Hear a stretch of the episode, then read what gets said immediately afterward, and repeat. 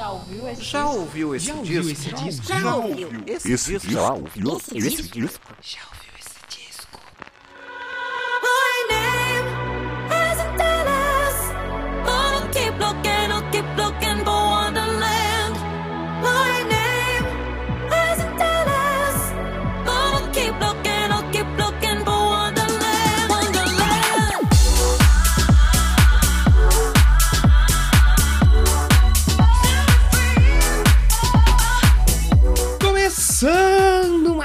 Podcast, já ouviu esse disco?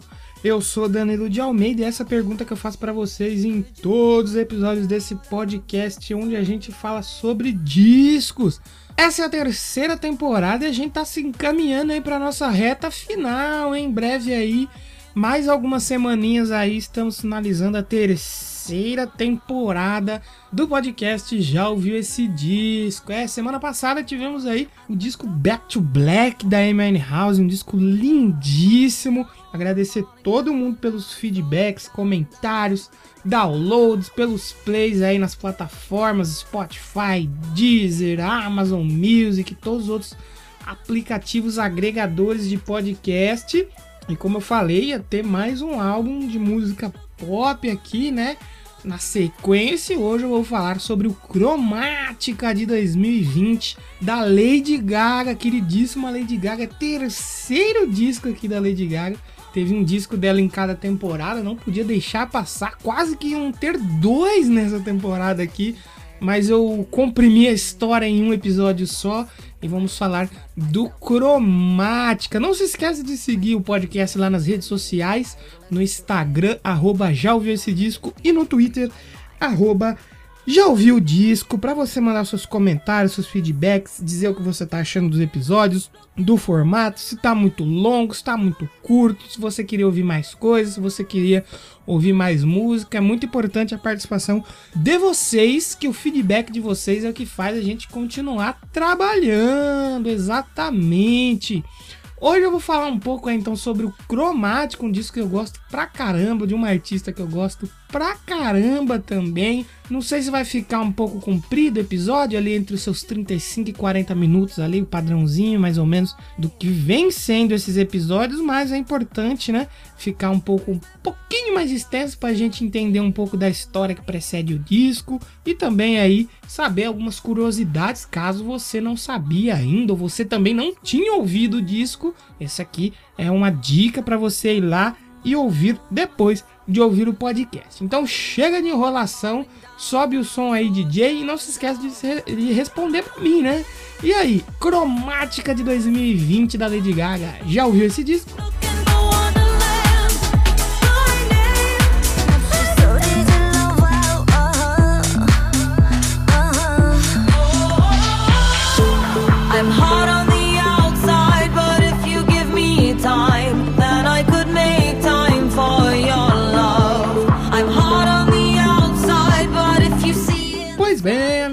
Semana aqui Lady Gaga está de volta ao podcast. Já ouviu esse disco mais uma vez? Vamos falar aí da Mother Monster, né?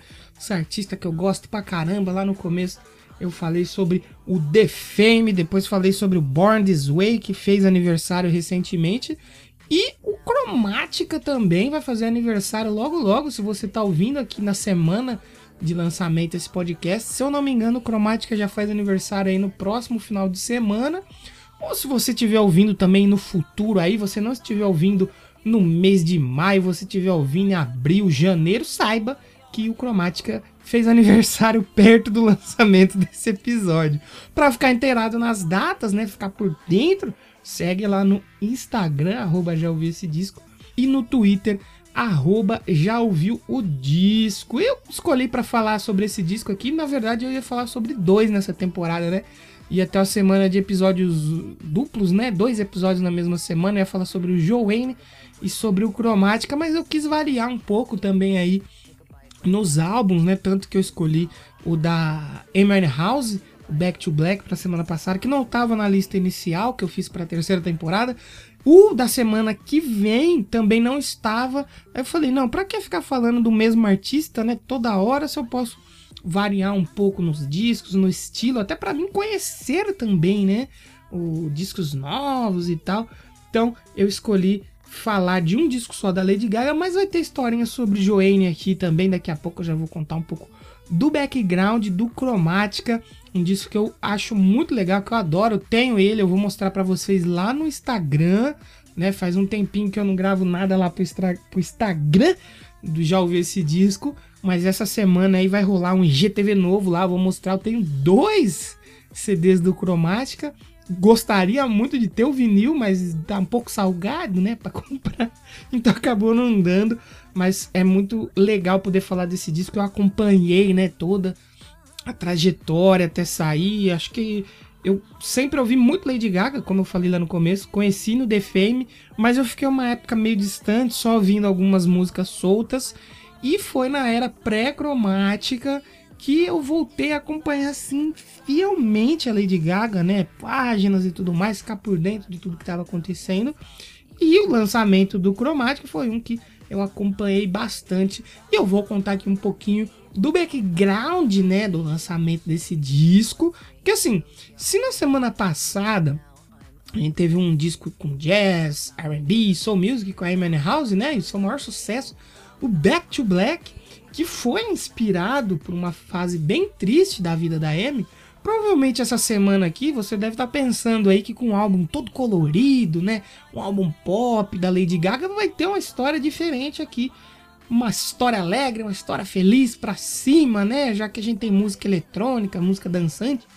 Mas não é bem assim, porque mais uma vez a gente tem um disco que reflete uma fase pesada da vida do artista. Só que nesse caso a Lady Gaga fez um disco bem animado e eu já vou contar por quê. Acontece que no disco anterior da Lady Gaga, o Joanne, lá de 2016, ela já havia feito um disco muito mais intimista e bem diferente, né? Com influências aí de country music, de rock, né? Talvez soft rock, que já estava presente em outros álbuns, como o The Fame e o Born This Way, né? Já tinha um pouco desses elementos, mas bem pouquinho, de forma sutil. Já em Joanne, essas influências ficaram bem mais evidentes. Foi uma mudança bem drástica assim na sonoridade da Lady Gaga. Outra coisa que também ficou muito evidente foi a transformação visual da Lady Gaga, né, na era Joanne. Anteriormente, na era art pop, ainda era aquela coisa bem carregada, pesada, cheia de exageros, aquela coisa excêntrica, né, os visuais dela, os looks dela, né? E que foi o que deu muita notoriedade para a cantora, além do seu talento, é lógico. Então, foi uma mudança bem drástica da era art pop para a era Joanne. Mas Lady Gaga havia passado por momentos difíceis aí entre essas duas eras, né, entre esses dois discos. E ela dizia que estava muito deprimida e até em dúvida sobre os seus talentos como artista. Olha só. Então ela resolveu dar um tempo ali da música, da mídia, né? Ela tentou ficar um pouco mais reclusa, vamos dizer assim. E a Lady Gaga ela começou o seu processo de transformação, vamos chamar assim, uma transformação, né, entre art pop e Joanne, o lançamento do álbum Chic to Chic com o consagrado cantor Tony Bennett, né, onde ela mostrou que realmente o seu talento não era só, o seu talento e a sua fama, né, não era só por causa daqueles é, daqueles looks exagerados, aquele visual extravagante, é, que ia muito além da música. Ela tinha talento vocal, sim. Ela era uma boa cantora, sim. E ela também passou a explorar o seu talento como atriz. Aí, entre Art Pop Joanne, ela fez parte da quinta temporada da série American Horror Story, que acabou lhe rendendo aí um Globo de Ouro. Vai segurando a menina Lady Gaga. Em Joanne, Lady Gaga tentou realizar uma busca espiritual, onde ela queria resgatar as histórias mais profundas de sua vida e transformá-las em música. A família foi um tema essencial em Joanne, disco que leva o nome da sua tia, Joanne Germanotta, que faleceu aos 19 anos e que a Gaga disse sentir uma forte conexão com ela, mesmo sem nem ter a conhecido. E a história de Joanne inspirou Lady Gaga para escrever o disco aí como forma de homenagem à sua tia. As relações de Lady Gaga também influenciaram muito no disco, tanto com seu ex-noivo, o Taylor Kinney, quanto com o seu pai, Joe Germanotta. Ela queria tentar compreender todas essas relações diferentes pelas quais ela passou, dizendo que Joanne não era para ser um álbum triste, e sim um álbum que é muito revelador para ela enquanto mulher. O trabalho de Lady Gaga em American Horror Story também ajudou a cantora a encontrar um lado mais obscuro e sentimental em sua carreira. Ela disse que finalmente havia descoberto um lugar onde poderia colocar suas dores e angústias. Mesmo que ao fazer isso em suas músicas, o público não receberia de forma tão amistosa. Pois, segundo a própria Lady Gaga, sempre queriam que ela fosse aquela menina feliz e festeira do Just Dance. Mas ela adoraria equilibrar esse lado colorido e feliz com outras facetas mais obscuras, como fez em faixas lá dos discos Born This Way e até do próprio art pop. A crítica recebeu de forma mista o álbum, né? O Joanne. Muitos elogiaram a Lady Gaga pela coragem em mudar seu estilo e apresentar um novo disco mais pop, e com mais influências, né? Além do pop music. E outros diziam que faltava autenticidade, que ela era uma coisa que ela tinha é, apresentado nos seus trabalhos anteriores e faltava aqui. Com os fãs, o álbum também ainda divide opinião.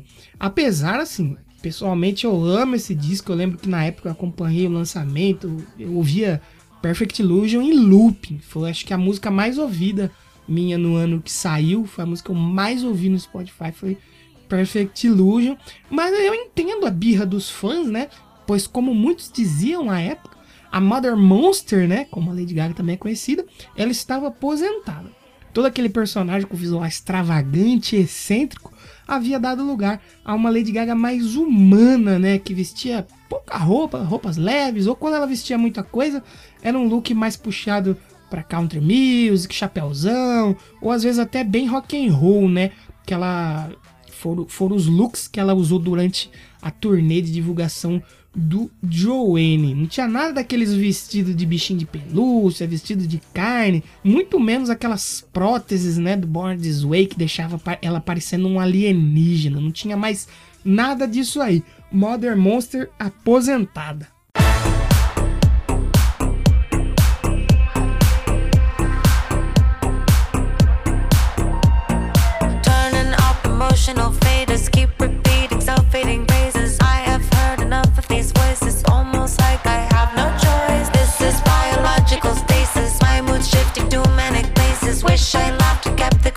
chips, watch life.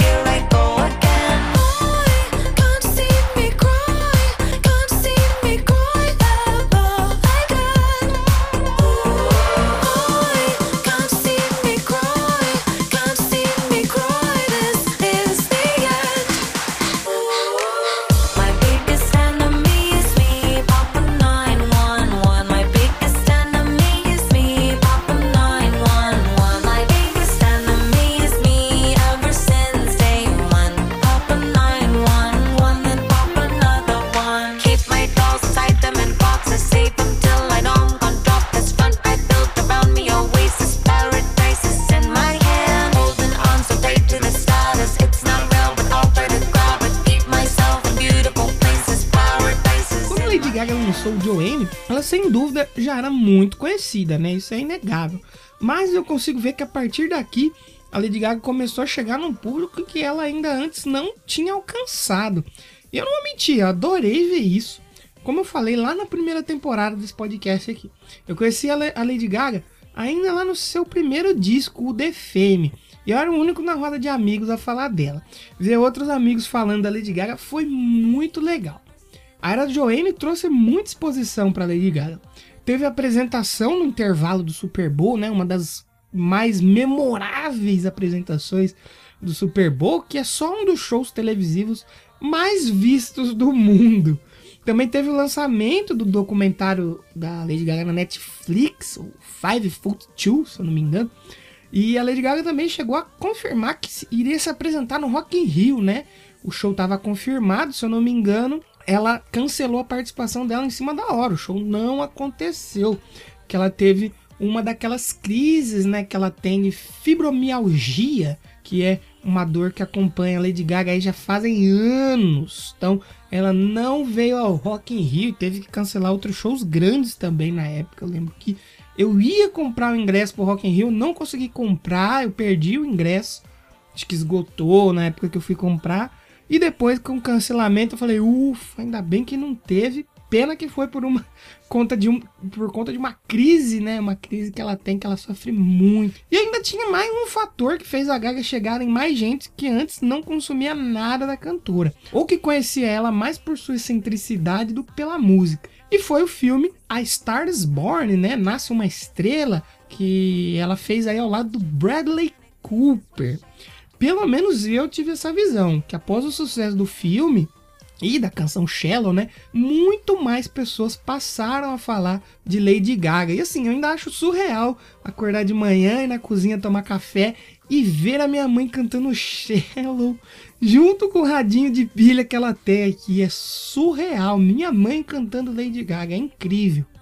Eu lembro que na época eu vi o filme numa sessão que não deveria ter aí mais que 15 pessoas.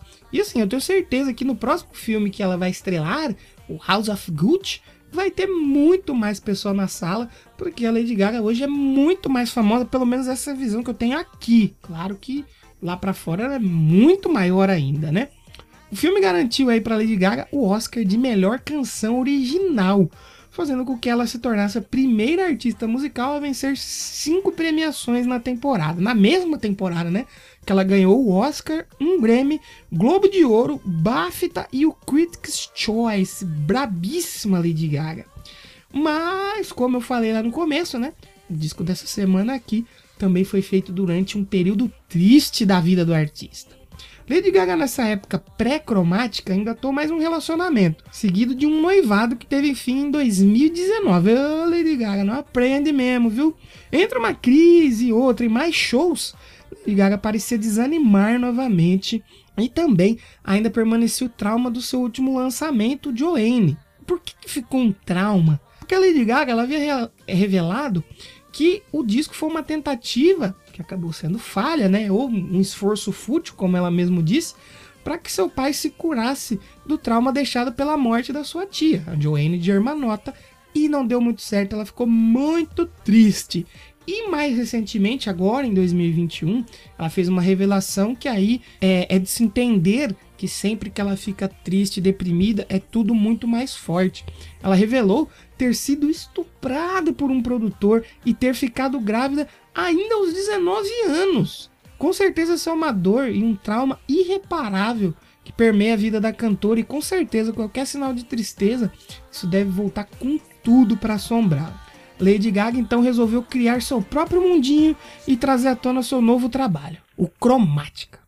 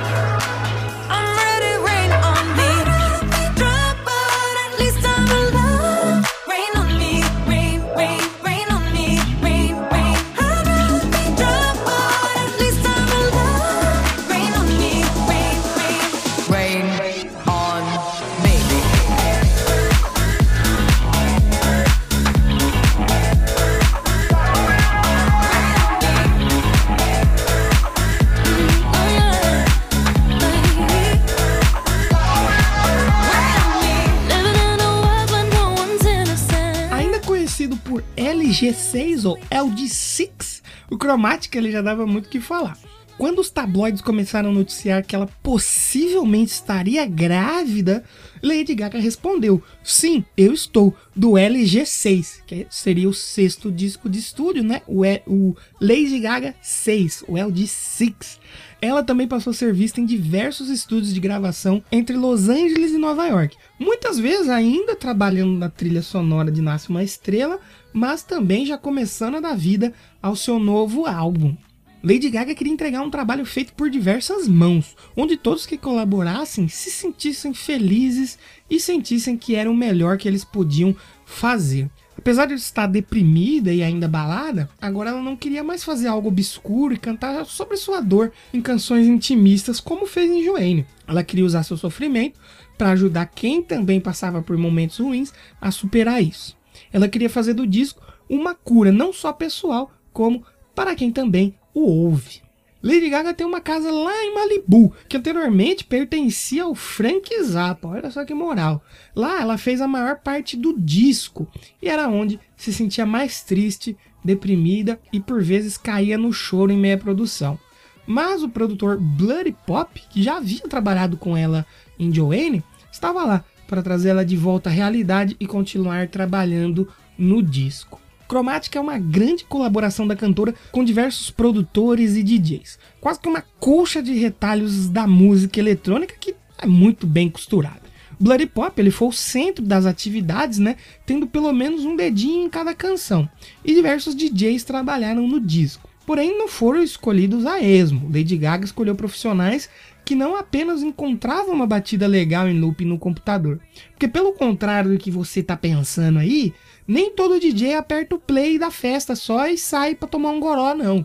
Esses DJs aqui que a Lady Gaga selecionou são DJs que criam seus próprios sons, né? São DJs produtores e que no final acabou deixando a Lady Gaga muito impressionada com o resultado. Apesar de tantas pessoas envolvidas, todas entenderam a atmosfera que a Lady Gaga queria para cromática. E, regidos pelo Bloody Pop, entregaram um trabalho incrível. Para citar alguns DJs né, que trabalharam nesse disco, temos o Axwell do Swedish House Mafia, tem o Skrillex, baita DJ, adoro Skrillex, o Ryan Tedder, o Justin Tranter, Tom Norris, tem o Benjamin Rice, entre outros aí que deixaram a Lady Gaga surpresa presa com a vontade de tanta gente diferente querendo contribuir num mesmo trabalho para alcançar um mesmo resultado. Após vazamentos e adiamentos para lançar o disco, a Lady Gaga confirmou em suas redes sociais o lançamento de Cromática que aconteceu em 29 de maio de 2020. Já está fazendo aí um aninho o Cromática. Inicialmente, uma capa temporária foi lançada juntamente com a pré-venda do álbum, mostrando um símbolo sobre um fundo rosa. A Lady Gaga explicou que esse símbolo na capa é uma onda senoidal, que é o símbolo matemático do som. E para ela, o som é o que a curou num período difícil da vida e a curou novamente enquanto fazia esse disco. E é realmente isso que cromática tem a ver. Cura. A capa oficial foi revelada em 5 de abril. É uma arte maravilhosa, cheia de referências cyberpunk e talvez até um pouquinho ali de inspiração no filme Alien. Lembrando que eu vou mostrar para vocês o disco lá no Instagram, essa capa maravilhosa do Cromática. Vão lá em arroba já ouviu esse disco. Além de todos os DJs e produtores que participam do disco, Gaga também convidou outros músicos para a Cromática. Em Sour Candy, a cantora faz um ótimo dueto com o fenômeno do K-pop Blackpink. Quem também faz um ótimo dueto com Lady Gaga no disco é Ariana Grande, na faixa Rain on Me. E o nome de maior peso, lógico, no disco é o Elton John, né? Parceiraço e amigo da Lady Gaga. Eles cantam juntos na faixa Sign From Above. Eu gosto muito de quase todas as faixas do disco. Acho que a única que não me pegou de verdade foi a Hundred Doves. As outras eu gosto muito de todas, mas entre os destaques, né? Sempre preciso falar de algumas faixas aqui. Eu deixo a marcante Alice, onde Lady Gaga se compara à Alice do País das Maravilhas, né? E a faixa trata sobre saúde mental, que é um tema quase que recorrente no disco. Stupid Love, que foi um dos singles do disco, é um videoclipe sensacional, é, que esse vídeo acaba até dando tom, né, de como é o planeta cromática criado na cabeça de Lady Gaga. Foi um vídeo todo filmado com iPhone, como ação de marketing da Apple em parceria com a cantora. Vale ressaltar que para quem estava com saudades da Lady Gaga raiz, né, a Mother Monster, a Lady Gaga cheia de roupa espalhafatosa e colorida, que ela havia deixado de lado na fase de Oane, Stupid Love foi um prato cheio, é um videoclipe maravilhoso e uma música maravilhosa, acho que foi uma das primeiras que saíram e eu ouvi muito Stupid Love. Assim como Rain on Me, que também é uma das minhas canções favoritas, eu acho que é a minha favorita desse disco. É a música feita em parceria com a Ariana Grande, que fala sobre perseverar através das dificuldades e como se curar. e usa a metáfora da chuva, né, rain on me, como álcool, que é usado para se entorpecer e, e disfarçar as dores, né? A música foi descrita por Lady Gaga como uma celebração de todas as lágrimas. A canção surgiu quando ela sentou com a Ariana Grande para conversarem sobre suas vidas. Apenas duas mulheres conversando sobre como seguir em frente e como agradecer pelo que fizeram. O vídeo de On Me, que também foi um dos singles de divulgação de cromática, é mais um daqueles que traz de volta a nossa Gaga Raiz. Gaga voltou, a Gaga Raiz está de volta. Ela tá toda fantasiada em uma batalha embaixo da chuva ao lado da Diana Grande. É muito legal esse vídeo de Rain On Me. Mais um single do disco que tem outro vídeo sensacional, melhor estilo Lady Gaga, é 911. Adoro essa música também. Aqui Lady Gaga fala sobre seu uso de remédios antipsicóticos e como as doenças mentais afetaram o mundo ao seu redor. É uma das minhas favoritas, como eu falei, gosto muito de 911 e o vídeo também é um vídeo sensacional, é um vídeo fantástico repleto de simbolismo, algo que realmente só Lady Gaga seria capaz de nos entregar nesse mundo atual, onde está tudo meio repetitivo e poucos artistas estão ousando. E os que estão ousando estão se destacando, como o The Weeknd, o Lil Nas X, né? Até a própria Billie Eilish, quando eles fazem alguma coisa diferente ali do padrãozinho, o pessoal se destaca. Outra faixa que eu gosto muito é Sour Candy, né? A música aí com as cantoras do grupo de K-pop Blackpink, que eu já falei aqui lá no começo dessa temporada, que foi meu primeiro contato com a Blackpink. Na música, elas se dirigem a um amante em comum e também é uma faixa multilingüe, já que além dos trechos em inglês, tem trechos também cantados em coreano. Já o vídeo de Star Candy, ao contrário dos outros que eu falei aqui, é uma coisa meio tosca, não é um vídeo muito bom não. Ele lembra até um pouco aquelas animações de fliperama de shopping dos anos 2000, sabe? E até hoje o fandom espera e cobra Lady Gaga aí por um vídeo decente para essa música. A faixa que fecha o disco também é uma das que eu mais gosto aí do, do Chromatic, que é a Babylon, que tem uma forte influência de disco music ali do final dos anos 80, início dos 90, e foi muito comparada com o Vogue da Madonna. E assim, realmente lembra um pouquinho, viu, gente? Não dá para esconder. Mas essa treta que o pessoal tenta alimentar já foi resolvida há muito tempo ali entre as duas cantoras. Eu também ainda recomendo para você ouvir Free Woman, Plastic Doll, Replay e também Sign From Above, que é a música aí com o Elton John, mas que parece ter saído do menu de um Pro Evolution Soccer do PlayStation 1 ou daqueles jogos de futebol do fliperama de shopping. É muito, tem muita cara dessa, dessa música de videogame. É bem interessante. Ouçam aí, caso vocês não conheçam. Cromática é dividida em três atos separados por uma intro orquestrada que ajuda a dar um ar épico ao disco. Cromática 3, por exemplo, é uma dessas intros e chegou a ser comparada aí com trabalhos do conceituado Hans Zimmer, olha aí, vai segurando.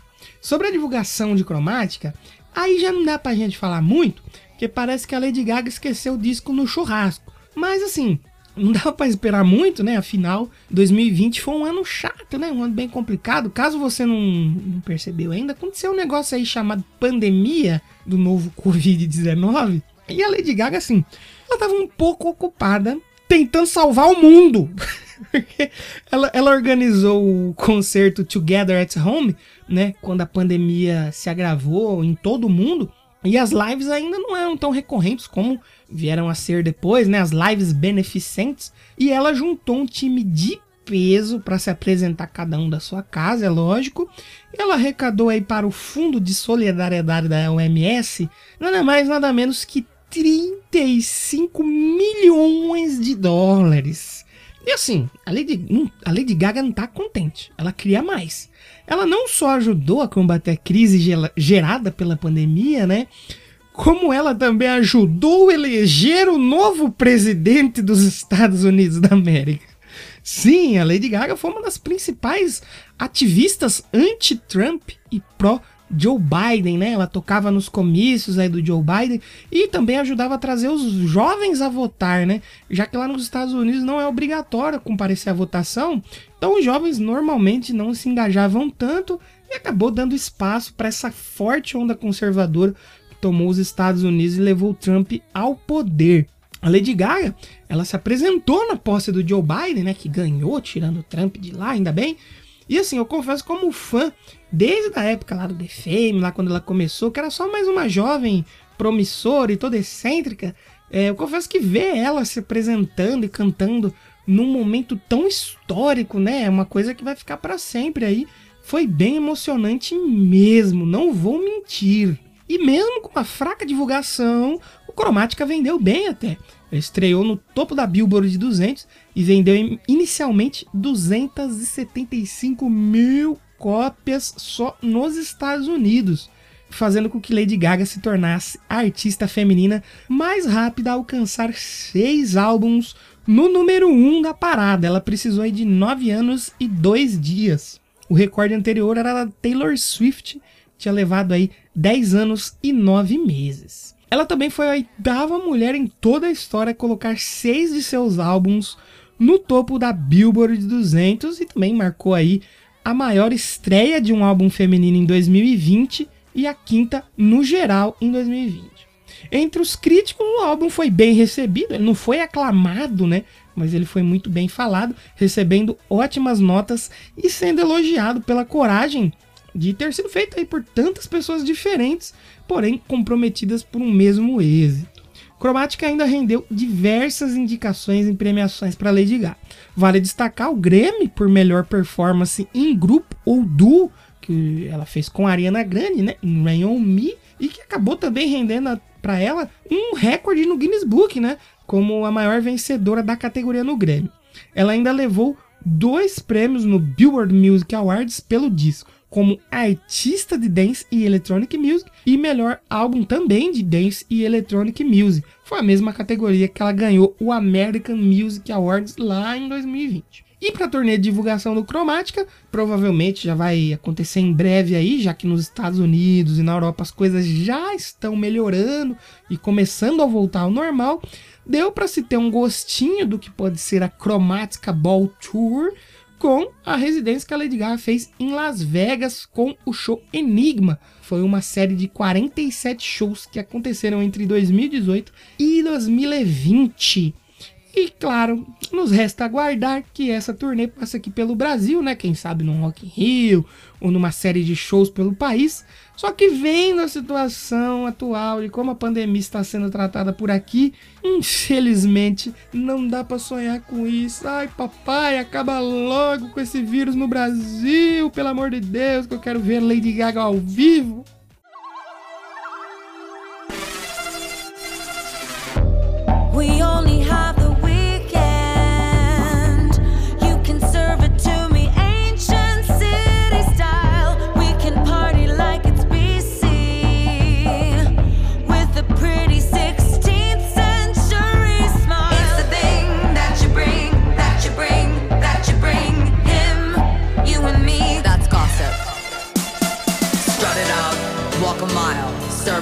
Ancient city style. Talk it out, babble on. Battle for your life, Babylon. That's gossip. What you on? Money don't talk. Rip that song. Gossip. Babble on. Battle for your life, Babylon. Ba- ba- Babylon.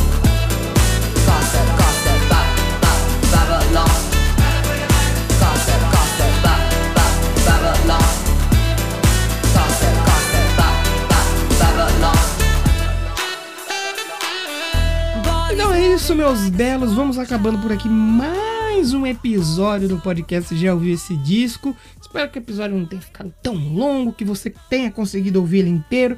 Se você ainda não conhecia o Cromática, comenta aí, diz o que você achou, se você ouviu o disco depois aqui do episódio, se você já conhecia, o que você achou também. Se eu falei alguma asneira aqui, você vai lá e me corrige no Twitter, no arroba já ouviu disco, ou no Instagram, arroba já ouviu esse disco. Vai ser muito legal receber o seu feedback pra gente estar melhorando aqui cada vez mais o podcast. Pra terminar, nós vamos ouvir Stupid Love na íntegra. Como eu falei, acho que foi a música que eu mais ouvi.